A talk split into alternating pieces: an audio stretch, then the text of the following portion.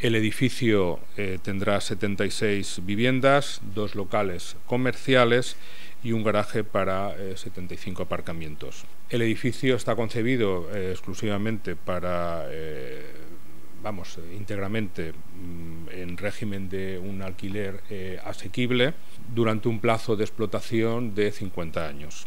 Esto lo hemos hecho así, ya lo comentamos eh, cuando estuvimos hablando de los proyectos y del presupuesto para, para este ejercicio 2024 por la alta demanda y la situación económica que requiere este tipo de actuaciones.